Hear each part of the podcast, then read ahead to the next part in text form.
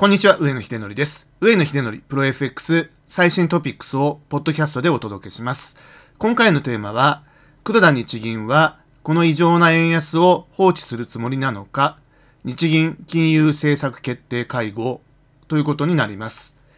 日銀金融政策決定会合が3月の17日木曜日から18日金曜日午前中にかけてですね、え開催されているということになりまして、正午ぐらいにですね、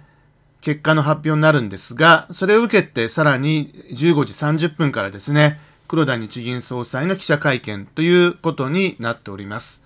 この中で、今足元で進行しているですね、急激な円安ということに関してどのようにコメントするのかということがですね、特にドル円相場、黒線相場に対してですね、非常に大きな影響があるということで、こちらを考察してみたいと思います。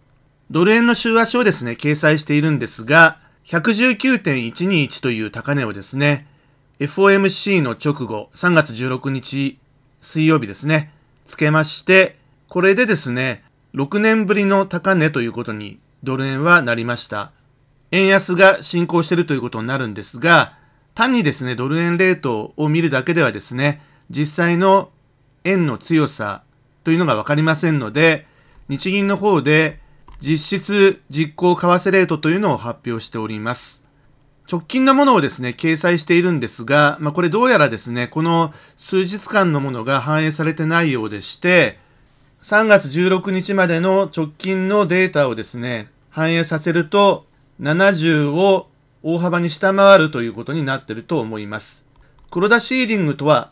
というですね、チャプターに実質実行為替レートが貼り付けてありますが、黒田日銀が誕生した2012年のところからですね、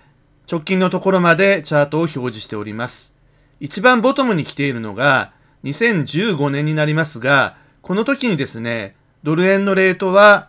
2015年6月5日にですね、125.854というアベノミクスが始まって以降の高値をつけたということがありまして、この時にですね、実質実行為替レートが70を割り込んでるんですね。ここで黒田総裁は何をしたかというと、国会の質疑におけるですね、発言なんですけれども、これ以上の円安はありそうにないという発言をですね、6月10日に行っております。6月5日の高値に対して、6月10日にですね、これ以上の円安はありそうにないという発言を行ったということなので、まあ、これ、効果満点ということになりまして、まあ、いわゆるもう口先介入なんですけれども、ドル円は暴落ということになりました。中央銀行の総裁が自国の通貨の水準に対してですね、その高いとか安いとかですね、こういうコメントを入れるっていうのはまあタブーではあるんですけれども、行き過ぎた時にそれについてこのような発言をするとですね、市場というのは非常に敏感に反応するという、まあ、非常に良い例ですね。ですから、これ以降ですね、実質実行為替レートが70を割るということは、これ黒田シーリングに達したというふうに市場関係者は考えているわけですね。で、昨年もうすでに70を割り込んで、黒田シーリングをですね、突き破っている形になってるんですが、直近の黒田総裁の発言はですね、それを牽制する意思は全くないようです。日銀のこのチャートがですね、最新のものでないという前提で、最新のものが見られるもので近いものというと、円指数ですね、円インデックスがありますので、これをですね、ブログの方からご覧いただきたいんですけれども、こちらは6年ぶりの水準まで下落をしておりますね。円指数はドル円がですね、2016年の1月29日に121円の686という高値をつけたタイミングの安値に3月の16日 FOMC でのその高値の水準がですね、並ぶところまでえー83.95という安値場で急低下しているということですね。この8営業日ぐらいのですね、低下というのは、窓を開けてですね、急落しているという状況になってまして、これにつれてドル円が上昇しているわけですね。もちろん FOMC に向けてのドル高という要素はあったんですけれども、もう一方的に円安がですね、進んでいるということですね。ウクライナ戦争が始まった当時は、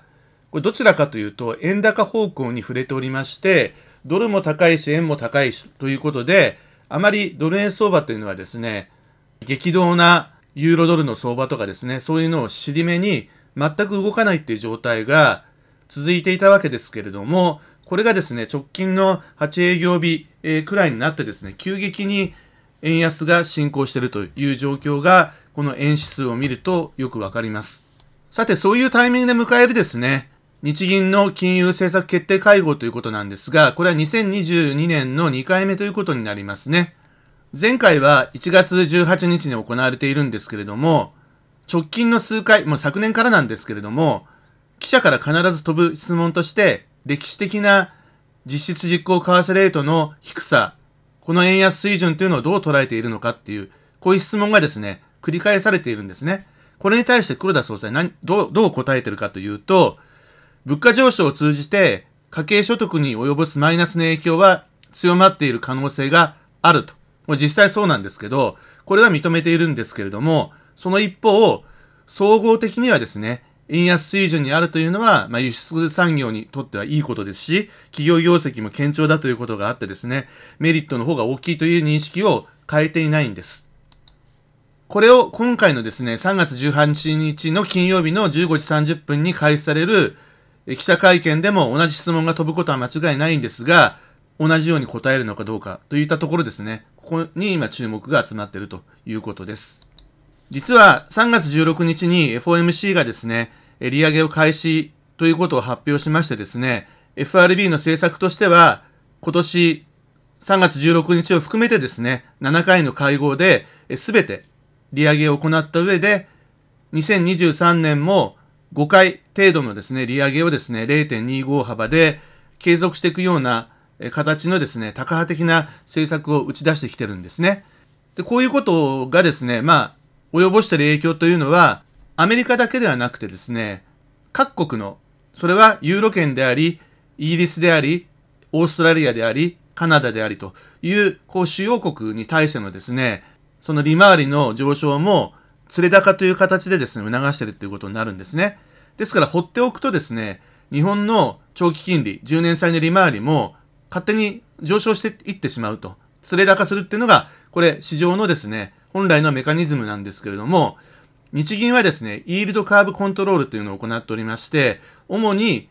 年限で言うと10年ものの国債の利回りに対してですね、変動幅というのをですね、あらかじめ設けていましてですね、マイナス0.25からプラス0.25の幅の中に金利を収めるというような政策をとっております。で、実際に2月の10日の木曜日にですね、一時的に0.251%ぐらいまで行きまして、一時突き破ったんですね。これを受けてその当日に、日銀の方からもう発表が早速ありまして、14日の月曜日から期限無制限で0.25%での指値オペで介入を行うという旨をですね、発表したということですね。これ発表しなかったらどうなるかというと、これ円高になります。イールドカーブコントロールをですね、放棄するということになりますと、もちろん0.25%の上昇幅で収まらなくなってくるわけですから、これはどうなるかというと、ドル円レートで言えば、アメリカの金利も上がるし、日本の金利も上がるということになって、釣れ高になっていくわけですから、少なくとも円安水準でドル円がですね、どんどん上昇していってしまうということにはですね、歯止めをかけることは間違いないわけですけれども、ここでイールドカーブコントロールを行ってしまうということになりますと、0.25を超えられないということになりますよね。そうすると、アメリカの方はどんどん利上げをしていって、10年ものの利回りというのは上昇していくと。日本は固定化されてしまうということになりましたら、これはドル円レートとしてはですね、当然上昇していくに決まっていると。円安が進行するに決まってると。こういう政策をいつまで取るんだという話になってくるわけですね。これはアメリカとの関係だけではなくて、ユーロ圏に対してもそうですし、イギリスに対しても、オーストラリアに対しても、カナダに対しても、すべて10年ものの利回りで比較をしますと、これ金利格差が開いていくわけですね。ですから、円はどっぽ安っていうことになってしまいます。ですから、ドル円は上昇するし、クロス円も上昇しっぱなしっていうことに、まあ理論的にはそうなりますよね。ということに対して、日銀はどう考えてるのかっていうことなんですけれども、もう現状維持ということは間違いないところではあるんですけれども、それはなぜかということなんですが、日銀がターゲットとしている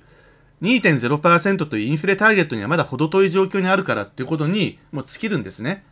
えって最近でもすごく物価が上がってますよねって言うんですけど、それはですね、エネルギー価格とそれに付随するものが上がってるんですね。どんなにエネルギー価格が上昇していっても、日銀としてはそれは物価が上がってるというふうには認識をしないということになってるんですね。政策としてはコントロールしないってことになってるわけです。ですから、私たちの生活の実感とはちょっとかけ離れているわけなんですけれども、でもそこに対しての質問が飛ぶことは間違いないんですが、それに対して現状の政策を変更するような事態であるということはですね、おそらく認識はしていないでしょうし、実際それもしてこないということになりますね。あとは記者からですね、実質実行為替レートの歴史的な低水準についてどうなるかということを問われたときに、黒田総裁は何と答えるかということなんですけれども、以前と同じような答え方をしているんであるとすればですね、これはですね、やはり市場関係者は、これは日銀が動かないということで、円売りをずっと続けてしまうという可能性が高まってくる可能性がありますので、要注意ということになります。各国の金融政策なんですが、今まではですね、確かに輸出採算が良くなるので、自国通貨安っていうところに誘導するような政策っていうのを取ってきた時代もあったんですけれども、最近はですね、やはり自国通貨高の方が経済的なメリットがあるというふうに考える中央銀行が多くなってきてるんですけれども、日銀はどうやら違うようで、このまま円安を放置すると私は大変じゃないかなというふうには思ってるんですけれども、何か手を打ってくれないかななんていうふうには期待してるんですが、さて、どうなるでしょうかということですね。ということで、まあ今後もですね、ちょっと円安圧力がですね、さら増す可能性が高いんですけれども、歴史的な高値のレートに近づいてはいるってことはまあ確かなので、まあ、いつ急落するかもわかりませんし、テクニカル的にですね。というところで、えー、十分ドル円の相場についてはですね、気をつけてやっていきたいというふうに思っております。ということで、えー、頑張りましょう。